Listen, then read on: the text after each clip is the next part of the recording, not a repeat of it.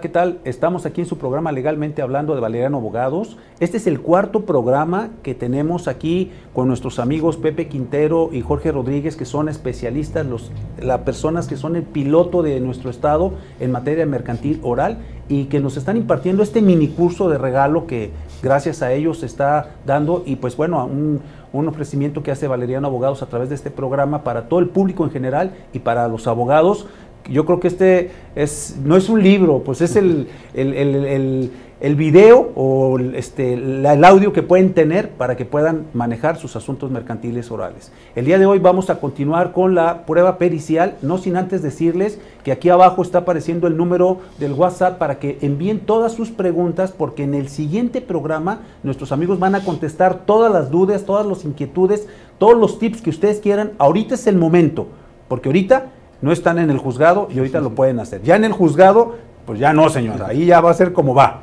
¿eh? Pues regresamos con nuestro amigo eh, Jorge, quien nos va a hablar de la prueba pericial. Perfecto. Bueno, retomando entonces el tema, lo que veíamos nosotros es cuándo voy a ofertar la prueba pericial, qué fines tiene la prueba pericial. Entonces, tal vez creo que hay que reiterar lo mismo, ¿no? El juicio oral mercantil como tal tiene normas específicas y especiales. Y nos lo dice ahí el artículo, lo reitero, el artículo 1390 bis 13 te dice, desde mi escrito inicial de demanda, contestación, vista o reconvención, tengo que ofertar mis medios de convicción. Tengo que poner lo siguiente, nos dice ahí el primer párrafo, dice ahí, si se trata de la prueba testimonial, testigos y domicilio y qué voy a demostrar. La pericial nos da un poco más de margen y dice ahí, tendrás que poner el nombre del perito, la ciencia y arte que éste desempeña como la cédula y en su caso también el, domicilio, y el cuestionario a resolver subsiste también por otro artículo en común. ¿Qué quiero establecer con esto? El 1390 bis 13 es la base de las pruebas.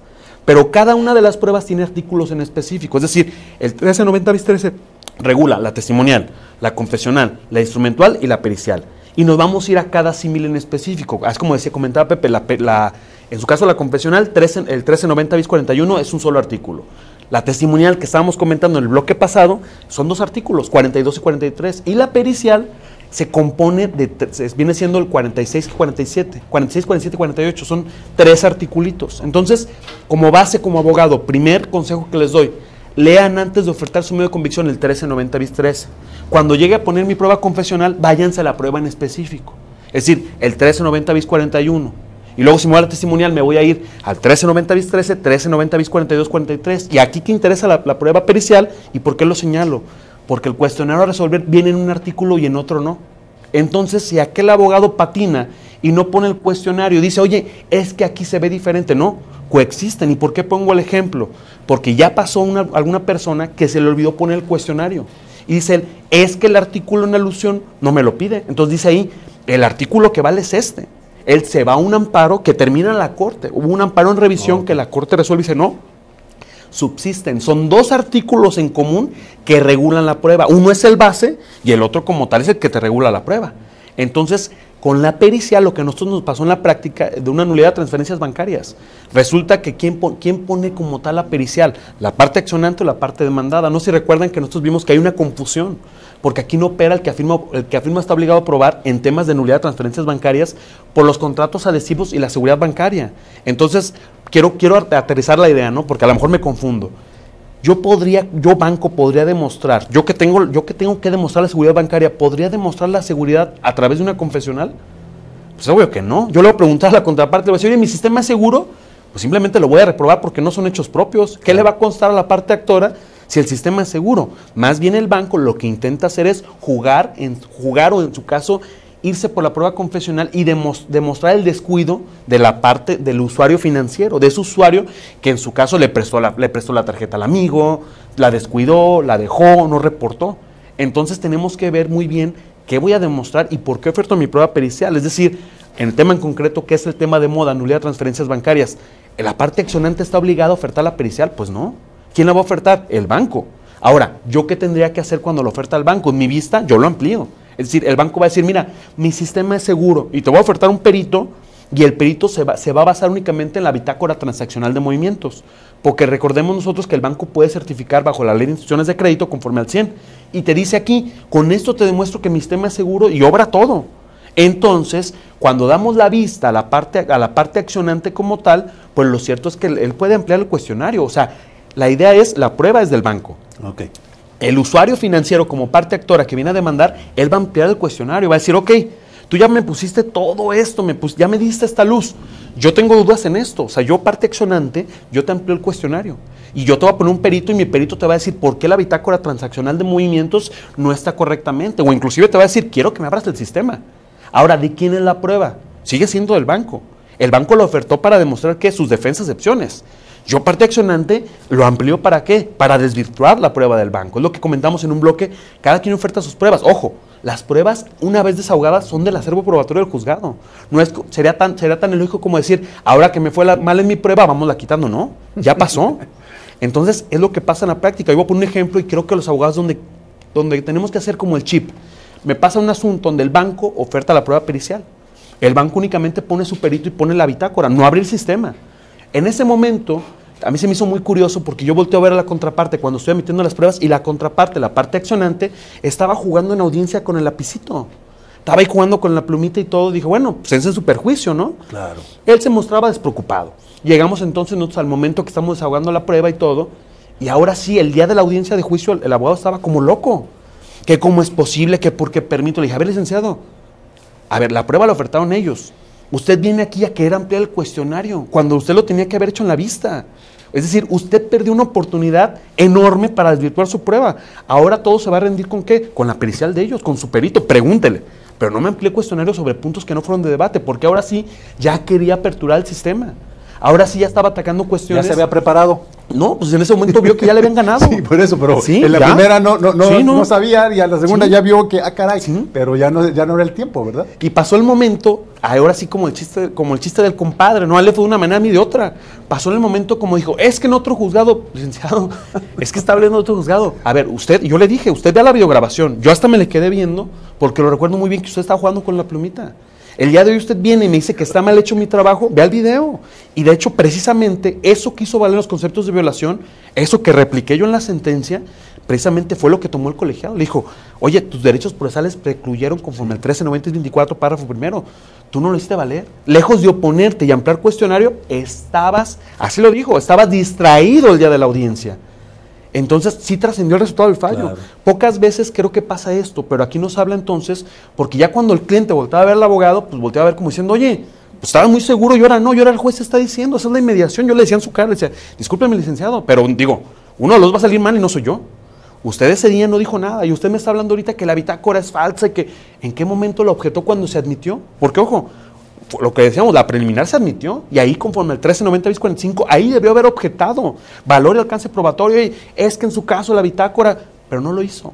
Entonces el día de hoy que intentaba restar el valor probatorio, ya no era el momento procesal Sí. oportuno. Y al final todo esto trascendió el resultado del fallo. El colegiado dijo, evidentemente demostró que había seguridad bancaria a través de la bitácora. Él atacaba en los conceptos de violación y decía, es que nunca aperturó su sistema. ¿Y qué fue, lo, qué fue lo que dijo en su caso el colegiado? Nunca se lo pediste en el momento procesal oportuno.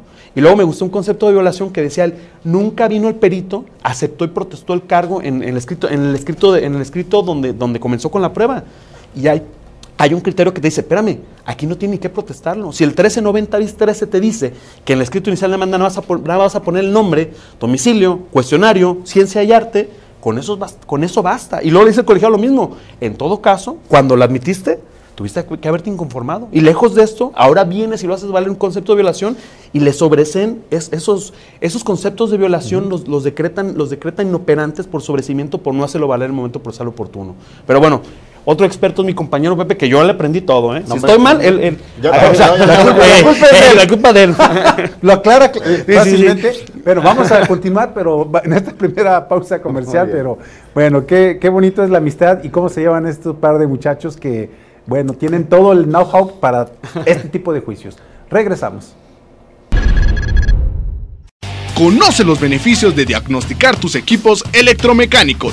Evita paros no programados y daños mayores a motores, generadores y subestaciones. Análisis de vibraciones, termografía, alineación láser, estudio de aislamiento, etc. El mejor servicio y calidad en embobinados en media y alta tensión. Contamos con torno y balanceadoras industriales con capacidad hasta 30 toneladas. Temisa Soluciones Electromecánicas www.temisa.mx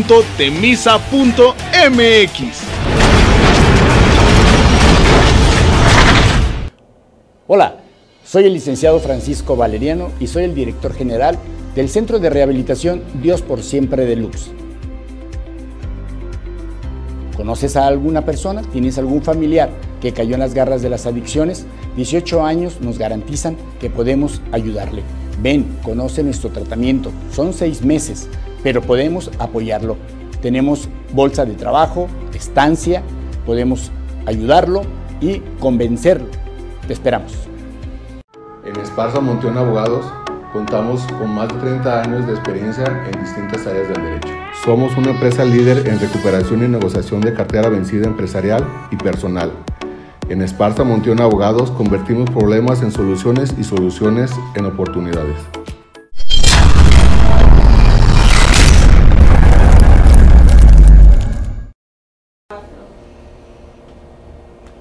Regresamos, seguimos aquí con nuestro amigo Pepe para que continúe con esta explicación. Bien, eh, eh, retomo esta parte de la prueba confesional. Insisto, en mi opinión creo que la prueba confesional, el legislador no, no dimensionó el efecto que tuvo el haber modificado eh, con el artículo 1390 bis 41, el haber eliminado las posiciones. Las posiciones tenían una razón fundamental. Es justamente, y así parte de su nombre es ese, es el posicionamiento que tiene la parte para efecto probatorio. Es decir, yo que afirmo para mantener mi afirmación vigente durante el proceso y arrancar de mi contraria justamente una respuesta positiva de mi afirmación.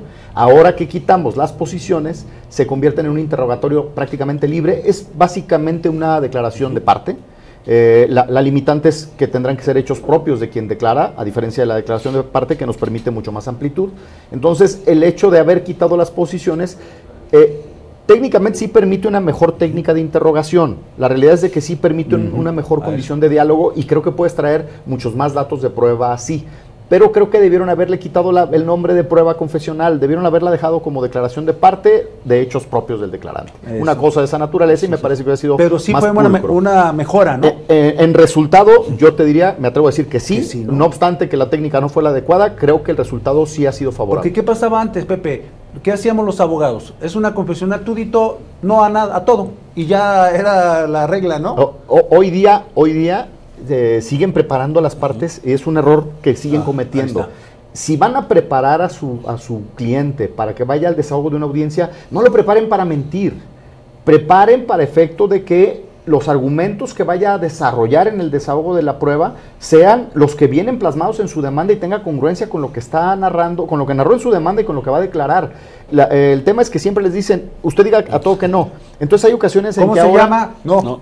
Imagínate, no, no, y es, es, casi un hecho. Y además, eh, la realidad de las cosas es, les preguntan cosas que tienen que ver con circunstancias de modo, tiempo y lugar y responden no.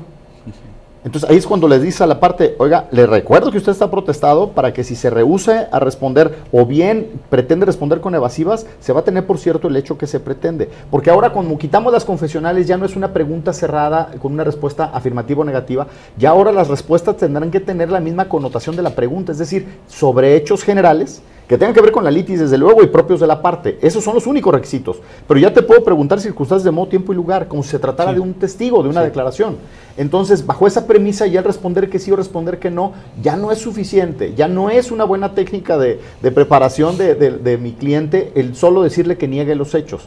Ahora hay que tener conocimiento de, la, de, todo el evento la verdad es que es bien triste ver cómo la parte va y declara y no tiene ni siquiera conocimiento de lo que dijo en su demanda o en su contestación. Porque fue diferente a lo que, a lo que es, porque el abogado le cambió todo. digo, entiendo que el abogado construye esa idea que su cliente le dio. Me parece bien, está bien. El tema es, hay que compartírsela a tu cliente, ¿no? Si no, el resultado verdaderamente va a ser catastrófico. Yo sí creo que la prueba ha desmerecido justamente porque abusamos de ella se abusó justo de la mentira, entonces la confesional empezamos, se abusó de la mentira y se abusó en algún momento de la, de la coacción para efecto de obtener una confesión y entonces la prueba empezó a, desmerecer ese valor probatorio que tenía. Y creo que ahora otras más tendrán que ser este, eh, concatenadas con la prueba confesional para obtener un mejor resultado. Como puede resultar la confesional, que en mi opinión el, el legislador tuvo un atino en permitirnos poder interrogar nosotros como jueces al testigo. Entonces yo te diría, para que tratara la, testimonial como elemento y lo que vemos en las audiencias. Una pregunta, a ver, sabemos que los abogados les decimos a los clientes, usted diga que no, este, mienta, cámbiele, pero ¿qué pasaría si nuestro derecho fuera como el derecho anglosajón, en donde hay una penalidad de cinco años efectivos por el perjurio, o sea, por mentir. ¿Qué pasaría aquí en México si usted diga lo que quiera, señor? Nada más que le recuerdo que si dice mentiras va a ser sujeto a esta penalización y a lo mejor cambiarían las cosas. Mira, eh, te, doy mi opinión. Finalmente, el delito de declaración falsa ante autoridad en funciones, ahí está, la sanción es, es, severa, tanto económica como de pena corporal, es severa. En una, en una ocasión, en un curso, eh, yo les decía, el tema es a mí me parece un absurdo que vengan y le declaren falsamente a un juez en materia civil, en materia familiar, en materia mercantil, y luego tengan que someterlo a la ponderación de un, de un fiscal, de un ministerio público, para que luego él lo ponga a la consideración de un juez penal. Yo, yo decía, por, técnica creo que perdemos mucho tiempo, me parece que desmerecemos esa parte. Y una persona que asistió al curso, muy atinadamente, eh, seguramente era experta en materia penal, me dijo, mire, creo que está equivocado. Ahora con el nuevo sistema adversarial Basta con que usted mande el, video certificado, de vista al Ministerio Público, porque finalmente la presunción de inocencia hay que agotarla en este proceso que tiene que ver con el, con el, con el Estado, la intervención del Estado a través del, del fiscal o el Ministerio Público. Y el Ministerio Público puede judicializar fácilmente una carpeta de esta naturaleza. Si los datos de la audiencia con respecto de las demanda y contestación son netamente contradictorios, no tiene que desahogar más prueba que integrar esas documentales, judicializar el asunto e inmediatamente sancionar. Lo que sí creo es que esa prueba, esa, perdón, esa sanción sí tendría que ser más severa, no conmutable, para efecto de verdaderamente generar lo que tú refieres en, el, sistema anglosajón. Allá el problema es mentir, no en el fondo del asunto, pero si mientes cambia verdaderamente el, tema de fondo. Entonces creo que sí ayudaría mucho porque finalmente el procedimiento está plagado de mentiras justamente porque no tenemos una ascensión para ello. Parece que a los legisladores les tiembla la mano, ¿verdad?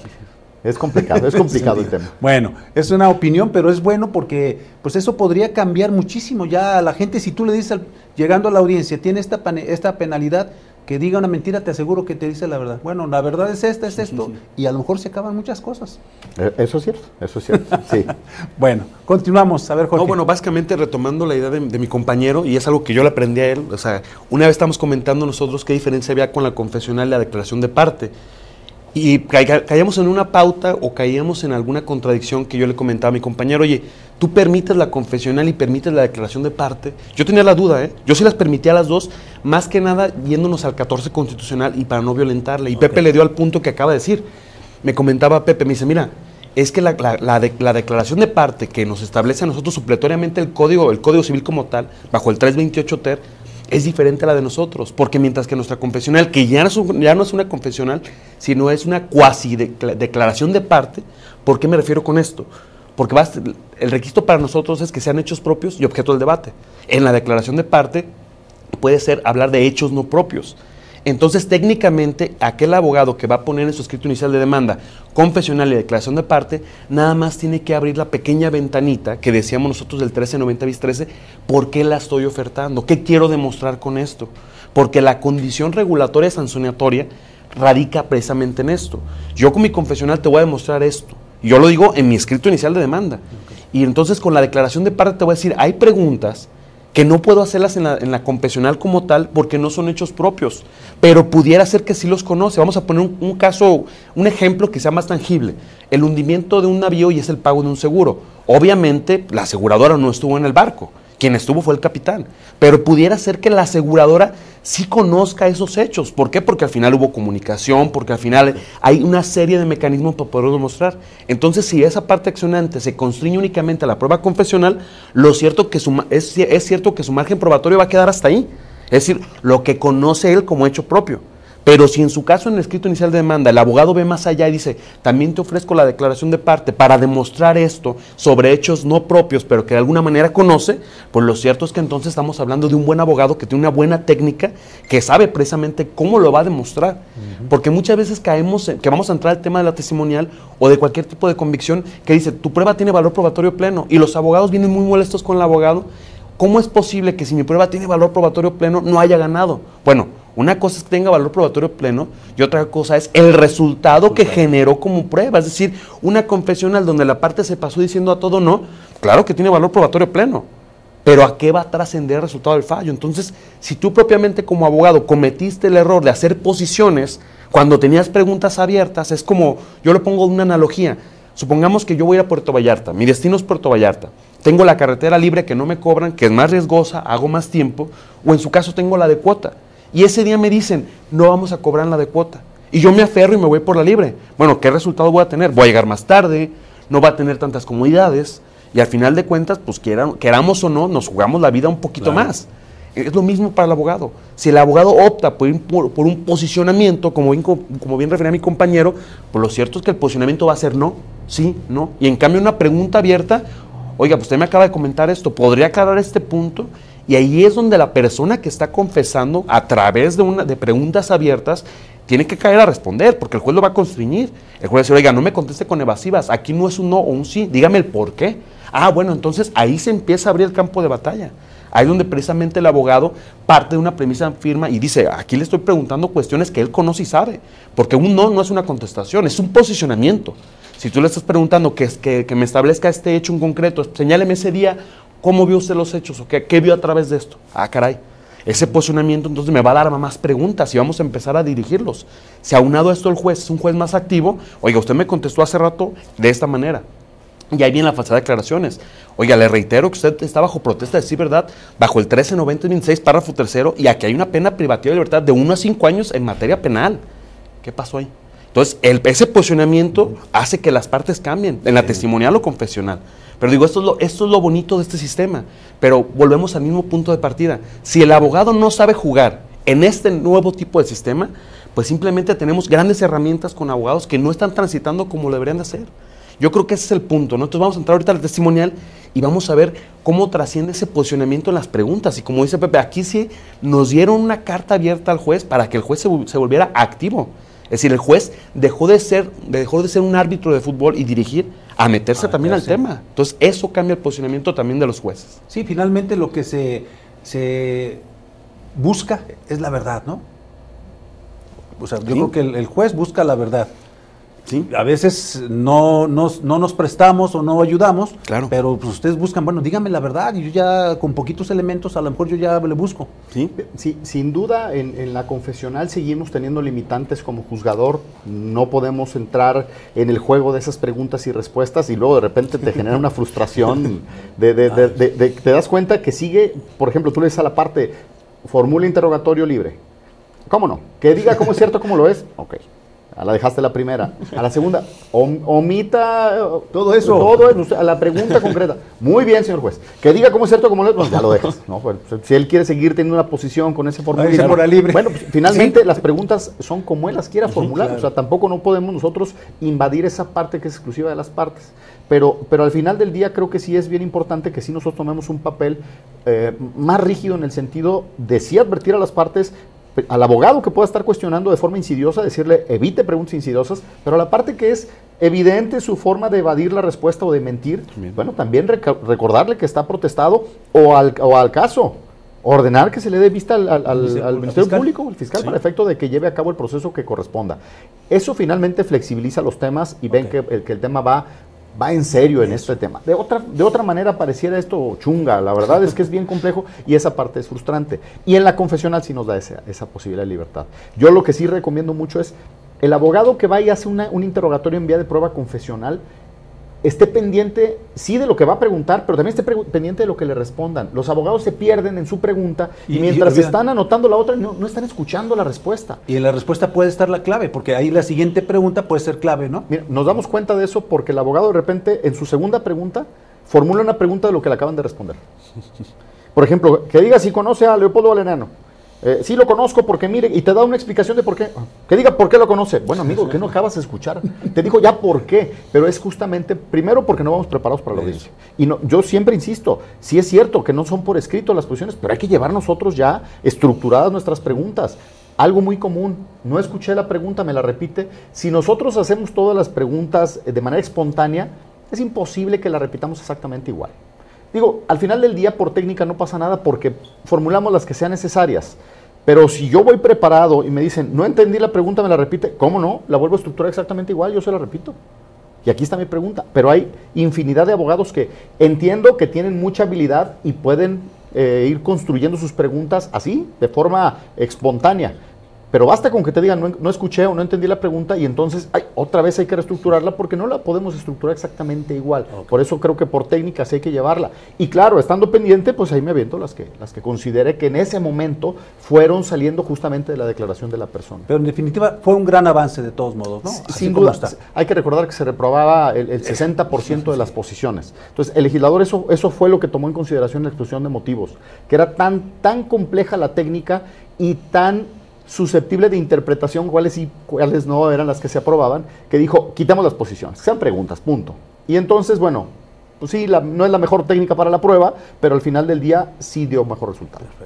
No, pues eh, a mí, a mí en lo personal sí me gusta ese tipo de, innovación, porque creo que antes estábamos así como eh, frenados al 100%, no espérese, y luego de aquí que, que la, la calificaban, ya el otro ya pensado ya la respuesta, ¿no? no le, das, mucho margen. y luego si había la discusión, este, que te pasabas con el juez, por ejemplo, pues ya el otro ya tenía 5 o 10 minutos para... Pensando. Cualquier técnica de interrogación se perdió. Sí, se perdió. Y luego el mismo, el mismo secretario le decía, no por esto, entonces ya mismo, sí o no, ya estaba escuchando, entonces no por esto quise que me voy por acá. no sé, bueno, nosotros lo veíamos mucho como postulantes. Dicen en algunos lugares que llevaban las preguntas ya prácticamente en una memoria junto con las respuestas, en algunos otros estados y en algunos otros poderes judiciales. Digo, en Bogotá, me acuerdo, ahí anda. Esto, es broma, ¿no? eso, es, eso es lo que hay que evitar, me parece que creo que ahora es, es un tema serio. Si la prueba no me va a contribuir, no la, no la, no la incorporemos al proceso, no tiene sentido. Eh, la cosa es que, bueno, muchos lo que pretenden es solamente dilatar el proceso. Perfecto. Vamos a nuestra segunda pausa. Esto se pone cada día más Conoce los beneficios de diagnosticar tus equipos electromecánicos. Evita paros no programados y daños mayores a motores, generadores y subestaciones. Análisis de vibraciones, termografía, alineación láser, estudio de aislamiento, etc el mejor servicio y calidad en embobinados en media y alta tensión. Contamos con torno y balanceadoras industriales con capacidad hasta 30 toneladas. Temisa Soluciones Electromecánicas www.temisa.mx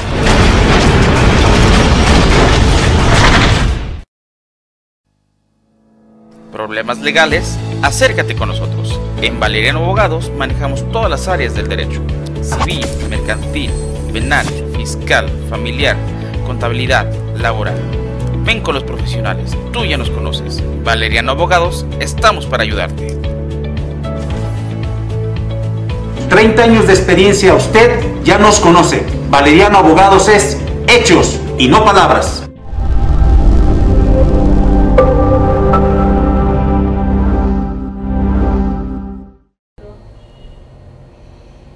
Regresamos, está esto muy, muy bueno, muy, muy interesante. A ver, continuamos, Pepe. Para concluir con el tema de la prueba confesional como tal, como recomendación, eh, eh, insisto, la prueba se construye desde el inicio del proceso cuando es actor o, o, demandado cuando contesta la demanda. Pero cuando lo voy a incorporar, entonces, en mi opinión, una prueba confesional en materia oral, lo correcto es que contenga en los hechos que voy a vincular con mi litis, prácticamente las preguntas que le voy a formular. Eh, algunos abogados me han hecho el cuestionamiento, bueno, es que si, si, esa redacción viene en mi prueba, prácticamente estoy revelando lo que, le voy a, lo que le voy a preguntar. Pues básicamente le vas a preguntar aquello que está vinculado con la litis. Ya viene en tu demanda y ya viene en tu contestación. Yo insisto en que no tiene ninguna eh, relevancia que al menos los hechos más concretos sí vengan detallados para que ese sea el efecto de la sanción procesal. No compareces, bueno, esos hechos ya se tienen por probados. No, o compareces y te rehusas a responder, esos hechos se tienen ya probados. ¿Qué ocurre entonces si vamos a la audiencia a desahogar? Bueno, eso no me limita a que yo pueda hacer muchas más preguntas vinculantes con la litis. Yo voy a poner en mi escrito inicial o en el, ofrecimiento de mi prueba aquellos que considere relevantes para el objetivo de probar. Jorge daba un ejemplo eh, respecto a este de cuál, mecanismo utilizo. Si, me voy por la libre o me voy por la, la de cuota, ¿cuál es el más sencillo? Yo les diría, tomemos la de cuota, no le demos vueltas vamos siendo más pulcros en el anuncio y que el objeto probatorio ya lo tengamos prácticamente nosotros previsualizado. Si el resultado es adecuado o no, eso es ya materia de sentencia, no se preocupen por eso. Y las, las, eh, las pruebas confesionales en general tienden prácticamente a confirmar lo que yo ya dije en mi demanda o en mi contestación. Entonces, yo no le veo mayor problema en que verdaderamente releven los, los temas. Pongo un ejemplo. ¿Qué sucede si está debate el tema de la recepción de una mercancía para efecto del cumplimiento de pago? Bueno, ya prácticamente, yo a lo mejor en mi ofrecimiento voy a querer vincular esa prueba confesional con la existencia de la relación comercial, con el valor de la mercancía, con la fecha de entrega, es decir, una serie de datos que probablemente para la fecha del desahogo ya me resulten irrelevantes. Si todo eso en la contestación ya me reconoció que existe y el tema es que la mercancía fue incompleta y por eso no me ha pagado, bueno, pues el punto de debate cambió, ya es un punto en concreto. Bueno, voy a centrar mis preguntas a ese punto en concreto. Hoy que las preguntas esas no venían en el escrito inicial de demanda, pues no, porque yo no sabía efectivamente para dónde se iba a dirigir la litis, pero sin embargo yo con mi prueba quiero probar todo lo que yo dije en mi demanda. Lo, mismo platicábamos respecto a los hechos, eh, los convenios sobre hechos no controvertidos. Cuando yo formulo un acuerdo de esta materia, evidentemente hay hechos que yo pareciera que están de sobra, pero son para construir verdaderamente mi acción. Lo mismo pasa con la prueba confesional. Pues yo quiero que pruebe 10 puntos en particular. Oye, pero cuando llegas a la prueba, de esos 10, 7 son ya irrelevantes, ya no son materia de pleito, correcto pues en esa misma medida el juzgador le va a dar ese valor probatorio. Lo que decía Jorge, el tema del continente de la prueba, del contenido, perdón, y de su continente. Una cosa es lo que en, la prueba desahogamos y lo que declaró, y otra cosa es lo que va a permear en el proceso tomando en cuenta el resto del material probatorio. Sí, recordemos, esta prueba es una prueba tasada de legal, pero no obstante que está tasada de legal, no significa que el efecto probatorio será en favor de quien la anunció yo no voy a someter a consideración distinta el valor de la prueba. La prueba es plena cuando reúne los requisitos establecidos en el código 1287 eh, y subsecuentes. Sí, es plena. Sin embargo, probablemente con otros elementos de convicción me doy cuenta que esto que me dio esta prueba plena se contradicen y entonces el resultado es diferente. O sea, no, no hay que confundir el efecto probatorio con el valor probatorio. Al final es parte de la ponderación que el juzgador tendrá que hacer en el, en el dictado de la sentencia. Muy bien. Ok, entonces con esto terminamos la, la cuestión de la, de, las pruebas que viene siendo la confesional y la testimonial. no, la testimonial tiene, tiene mucho más connotación ahorita que Jorge les va, les va a dar los, los, los elementos que se integra. La confesional yo sí les recomiendo mucho esa parte. Desde el anuncio de la prueba, determinen qué van a hacer, qué pretenden y qué van a probar con ella si el resultado es ese o no, eso no se preocupen al inicio, ni en la demanda ni en la contestación. Ustedes así, así, esa es una buena técnica de interrogación. Cuando vayan al desahogo de audiencia, lleven ya preconstituidas sus preguntas, eh, ya impresas en una hojita y sobre la marcha pueden formular más, sin duda, no pasa absolutamente nada, pero ya traen construido ese elemento probatorio. No entiendo, pueden tener mucho conocimiento, mucha técnica, conocer muy bien su asunto. Yo les diría, no sean tan espontáneos. Me parece que si somos más estructurados, creo que podemos tener mucho mejor resultado. Ok, como pues muy bueno ¿Qué otra cosa sería, Jorge? Bueno, básicamente, si nosotros lo vemos para finalizar tal vez este bloque con la prueba confesional, yo creo que el gran problema que tenemos los abogados, o que en algún momento no, no vemos el margen probatorio a dónde va a llegar, es que las lanzamos o las ponemos simplemente por ponerlas. Es decir, le pedimos a mi compañero de despacho que me pase un escrito inicial de demanda y no sabemos ni siquiera cómo le fue a mi compañero. Tal vez a mi compañero de despacho le fue muy mal y a mí me van a poner una zarandiza. Ahora, tendríamos que ver también muy bien cuál es el efecto sancionador como esto. Es decir, el artículo 1390 bis 13 te dice, en todos los medios de convicción que regulan la prueba como tal, en, el procedimiento mercantil oral, las sanciones se dan por ciertos los hechos. Voy a poner un, un, ejemplo muy claro ya para finalizar. En una acción causal lo que decíamos, si mi escrito inicial de demanda nunca revelé, nunca dije cuál es la causa generadora, y en mi confesional pongo, voy a demostrar todos y cada uno de mis hechos, pues sí, se van a por cierto todos. ¿Cuáles? Los de mi escrito inicial, pero nunca pusiste cuál fue el hecho generador. Y luego viene la molestia de la parte con el juez. Óyeme, inclusive decretaste, por cierto, los hechos, ¿sí? Mm, ¿Cuáles hechos? Los del escrito inicial. Entonces, ¿qué trascendió los hechos? Que nunca revelaste la causa generadora. Y viene la molestia que hasta en rebeldía. viene en rebeldía y pasan con el juez y dice, pero es que estaba mal tu escrito inicial desde, el momento que lo formulaste y me lo presentaste, ya estaba mal ya dependías porque entonces yo, como decía mi compañero Pepe, yo si fuera la parte contraria, diría, no vayas.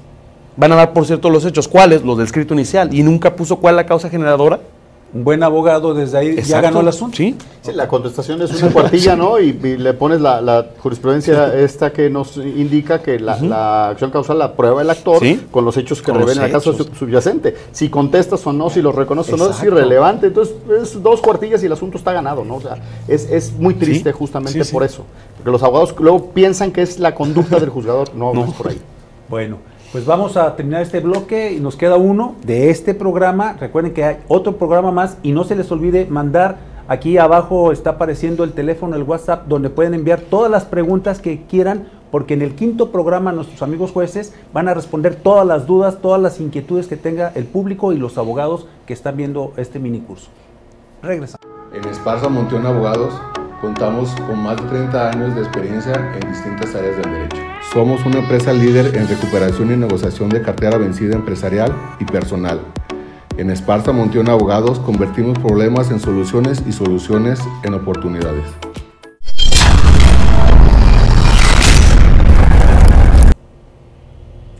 Regresamos a este último bloque de su programa Legalmente Hablando. Eh, pues estamos ya a punto de terminar el minicurso. Este es el último bloque en donde vamos a tratar de hacer eh, pues lo último que nos eh, corresponde y un pequeño resumen que nos va a dar aquí Sí. nuestro amigo Jorge para que ya la gente pueda mandar sus preguntas a este WhatsApp que está apareciendo aquí en el programa, que va a ser la próxima semana para contestar de todas las dudas, las inquietudes que todos ustedes tengan. Continuamos. A ver, Jorge, o Sí, no, perfecto. Bueno, para puntualizar, digo, primero yo para que mi amigo lo subsane. Ya, ya reconozco lo mismo, ¿eh? Culpa, pero Yo- yo, bueno. yo digo las cosas y acá mi amigo lo, lo- lo redirige. No, yo creo que el, el gran error que tenemos, y de eso se trata este curso, bueno, ¿qué cambió en el juicio, qué cambió en el juicio oral mercantil, qué cambió en el tradicional? Recordemos lo mismo, todavía se presenta por escrito, etapa postulatoria es por escrito. El perfeccionamiento de mis pruebas es lo que cambia, el desahogo es lo que cambia. Pero tenemos el mismo error en tradicional y en oral, ¿eh? Que a veces no vemos ni siquiera los elementos de la acción. O sea, yo quiero ser muy claro con esto. Si es una acción de divorcio, a veces los abogados se les olvida poner el acta de matrimonio. Entonces, cuando son acciones más complejas, ni siquiera el abogado se, se- mete a ver de qué se trata su accionar. O sea, ni actio. Y lo dice el 1390 bis 11, son unos fundamentos de derecho. A veces nosotros tenemos que prevenirnos para decir, oye, ¿realmente tú quieres interponer una acción civil sumaria hipotecaria ante un juez mercantil o tu, accionar es una falta de pago que quiere la rescisión? Porque nos metemos a los puntos petitorios como tal cuando ellos terminan y tú dices, oye, ya están hablando ellos de un execuendum, me están hablando de cuestiones que no tienen nada que ver. Es decir, mi escrito inicial de demanda, si mi idea es la nulidad de transferencias bancarias, bueno, vamos viendo cuál es el accionar. Tenemos acciones nominadas e innominadas, típicas o atípicas. Es muy claro cuando la jurisprudencia nos da lo- los rubros, ¿no? Pero hasta, hasta en su caso, yo como servidor, como juez, yo me pongo a analizar y digo, bueno, este, este escrito inicial de demanda, ¿cómo lo voy a contestar? Las pruebas son conducentes, no son conducentes. Y ahí me doy cuenta que en el escrito inicial de demanda el planteamiento está mal del abogado. Es decir, quiero que lo vean de esta manera los abogados y creo que es el mejor tip que les puedo dar. Agarren su escrito inicial de demanda, vean los elementos de la acción y digan, con esta prueba demostraré esto, con esta prueba demostraré esto. Es decir, si vamos al... Porque es el tema a lo mejor más fácil y ahorita nos metemos a otro tema, ¿no? Pero si nos vamos a de transferencias bancarias, bueno, ¿cómo voy a demostrar que soy tarjetavienta o cliente? Pues en su caso lo voy a mostrar con el contrato. Ahora, ojo, no tengo el contrato. Desde el escrito inicial de demanda, el 1061, fracción tercera, párrafo primero segundo, me dice, tendrás que poner bajo protesta decir verdad. Si es, si, si es una documental pública, que por lo tanto obra en poder de una institución, tienes que exhibir el acuse. Y el bajo protesta siempre. Me ha pasado a mí ver asuntos que el abogado por el descuido ese bajo protesta no lo ponen. ¿Y en qué trasciende el resultado del fallo? Que el banco hábilmente se va en rebeldía, porque el banco sabe jugar. Dice, bueno, ¿dónde demostró en su caso el contrato? Porque no lo demostró. Él vino y lo dijo, pero lo tiene que demostrar porque son elementos. Y la parte simplemente manifestó que era usuario y el número y ya, con eso se quedó. Entonces, esa parte accionante se la está jugando en el procedimiento. Ojo, el banco, ahí es donde también tenemos que ver si subsana el error o no. Porque bajo el principio de la adquisición de la prueba, el banco generalmente, como contesta por cúmulos, te avienta los contratos, te avienta todo, y, siquiera, y ni siquiera estaban admitidas las pruebas. Es decir, en la audiencia preliminar, el juez ya le iba a desechar. El juez iba a decir, no hay contrato, no hay relación. Y ahí lo subsanó. Y entonces ahí, exactamente, exactamente. Entonces el banco llega y lo subsana. Aquí es, aquí es el punto que yo les digo que ustedes, como abogados, vean muy bien el accionar y vean muy bien qué, qué, obligación tengo yo de demostrar. Entonces, si yo voy a demostrar en su caso la existencia de la cuenta, pues con los contratos. Si voy a demostrar en las transferencias bancarias, ¿cómo lo haría? El estado de cuenta. Oye, una, una, documental de informes al banco para que me diga si efectivamente hicieron estos movimientos. Y ahí tengo mi elemento uno y dos, la existencia de las cuentas, la salida del dinero de mis cuentas y el tercero, ¿por qué el banco en su caso está obligado a contestar y no, tanto la parte accionante, porque se confunden. El actor ya me está ofertando confesional para demostrarme la seguridad bancaria, me está ofertando testimonial. Oye, espérame, tú no tenías que demostrarlo, tú ya le estás subsanando al banco, porque posiblemente con tus pruebas sí vas a demostrar la seguridad bancaria. Quien está obligado ahora al banco. Entonces, regresando a esto y los abogados, que en su cabeza nos quede sistema, sistema tradicional o sistema oral siempre vean el margen probatorio a quién le corresponda y con qué prueba lo voy a demostrar. Y no carguen toda una sola prueba. Si yo todo se lo cargo a la confesional y la confesional me sale mal, me quedé sin pruebas. Entonces yo puedo ponerle, a ver, con la confesional voy a demostrar esto y esto y esto, y también con la testimonial.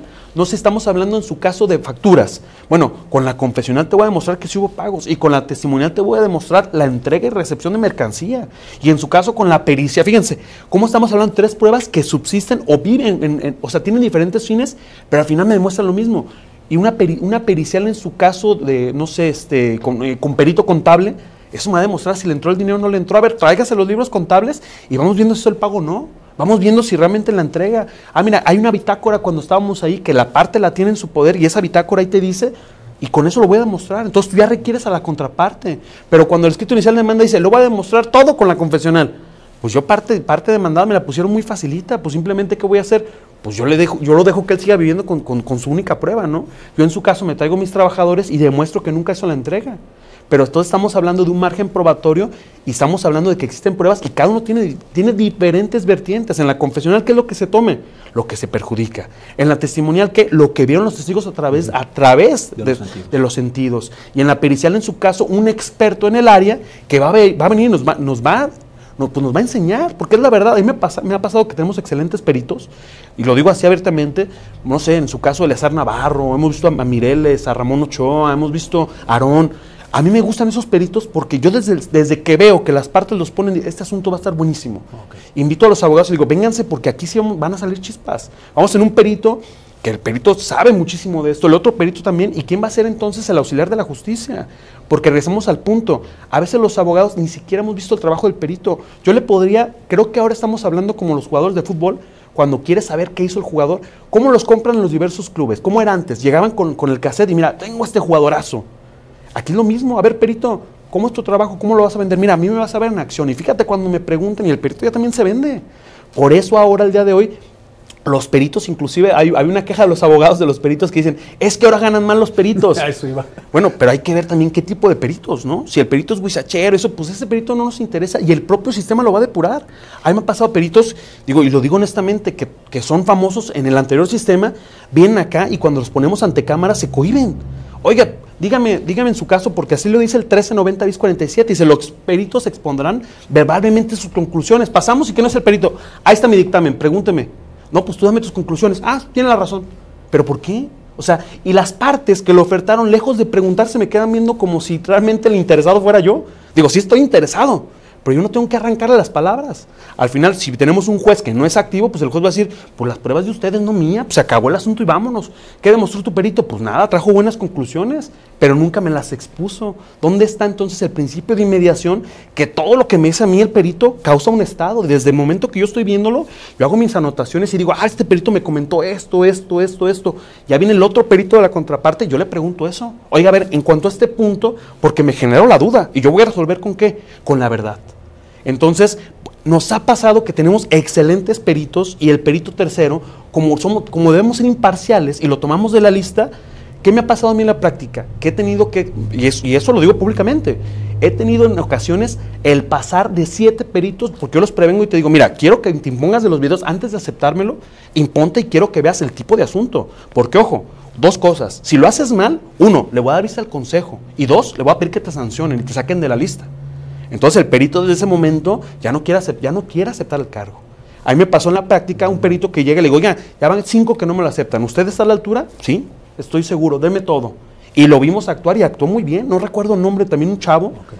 Y, pero ahí es donde yo digo, también hay que ver a los peritos. Como abogados, tenemos nosotros que, si vamos a ficharlo viéndolo de fútbol, vamos viéndolo en acción. Oiga, perito, lo quiero contratar. Ah, fíjate, tengo una audiencia, el, el- el- el abogado entra al público y lo ve. Imagínense ustedes que lo, que lo van a contratar y no sabe ni hablar, tartamudea, se pierden las preguntas, pues ya simplemente no lo contrato. Entonces yo creo que este sistema se presta para muchas cosas, pero principalmente yo creo que, aquí el abogado va a empezar a cobrar desde el momento que está en audiencias donde consolida su trabajo. Es donde dicen, por eso traje a este abogado, porque el abogado se ve.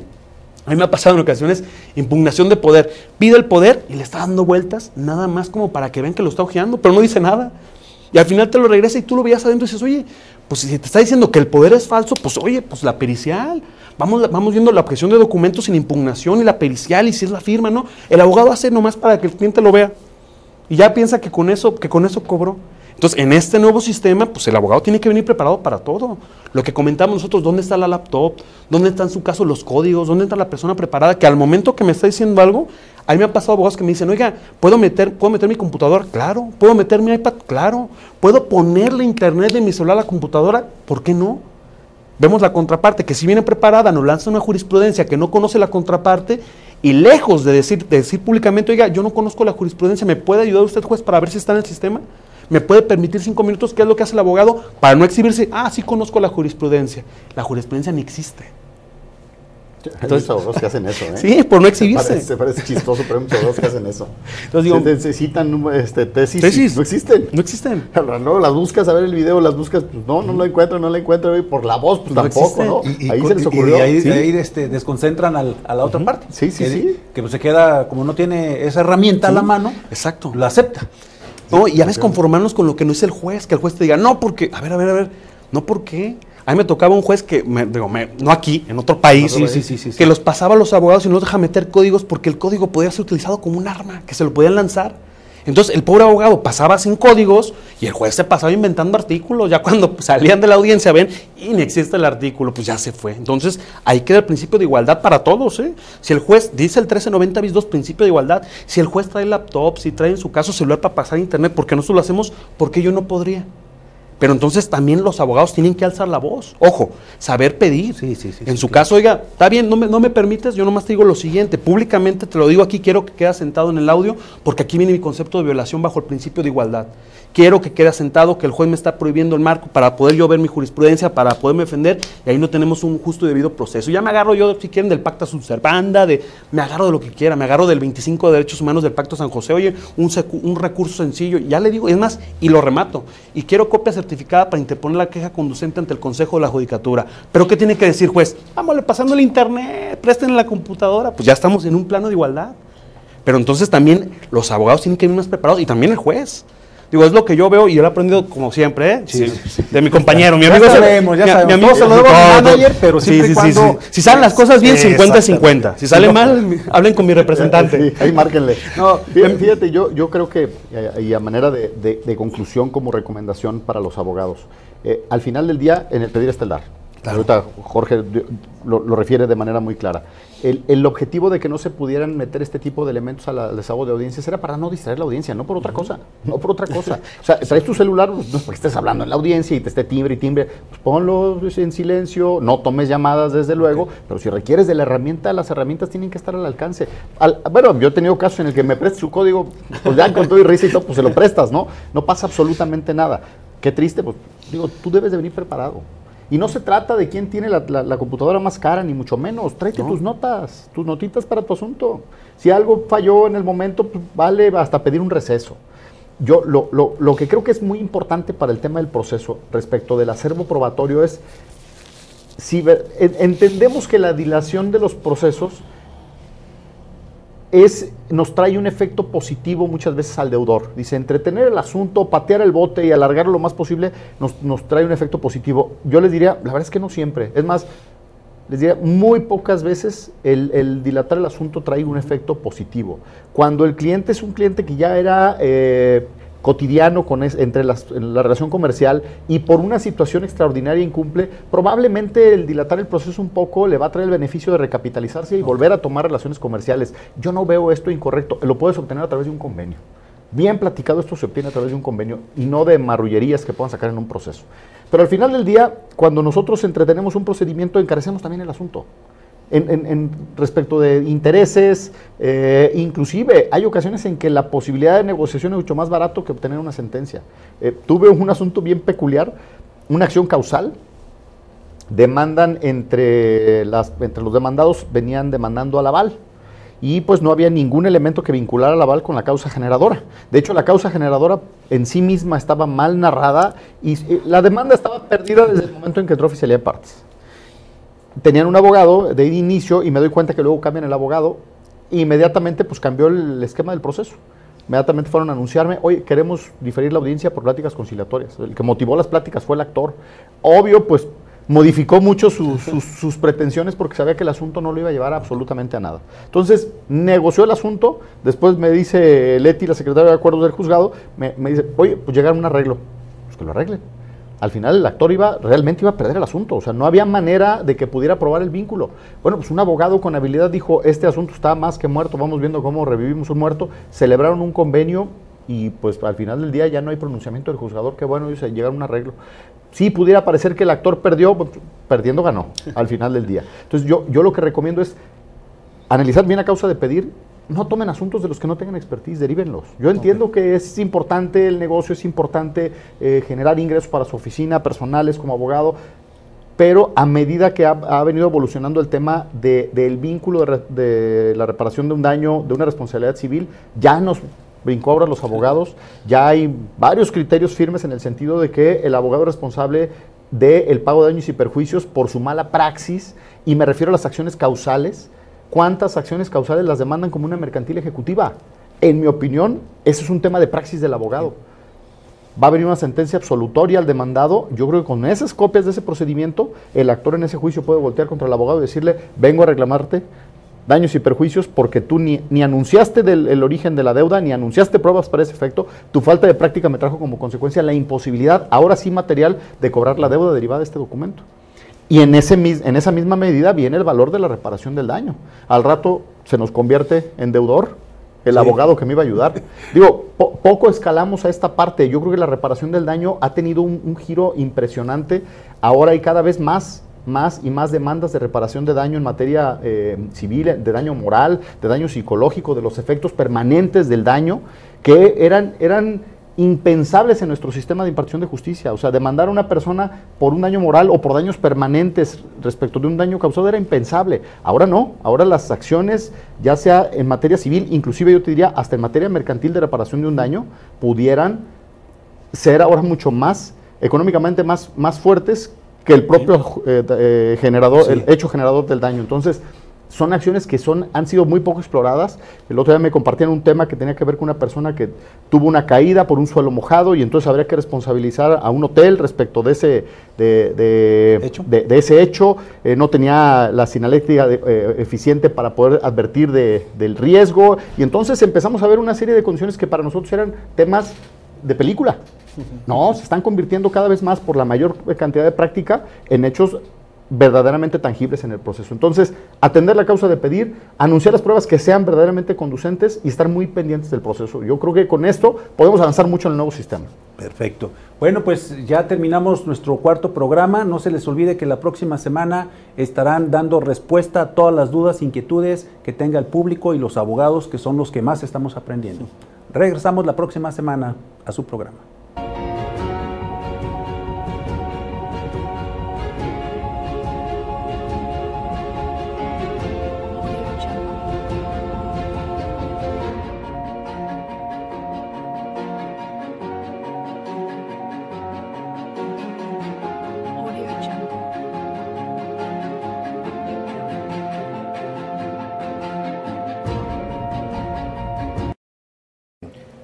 Gracias, maestro honrado, como Sabemos siempre, de tu con la experiencia, invitación. de tu Todos los trayectoria. avances, el crecimiento que tiene tu programa. participar proyecto, con principal el maestro, quiero reconocerlo.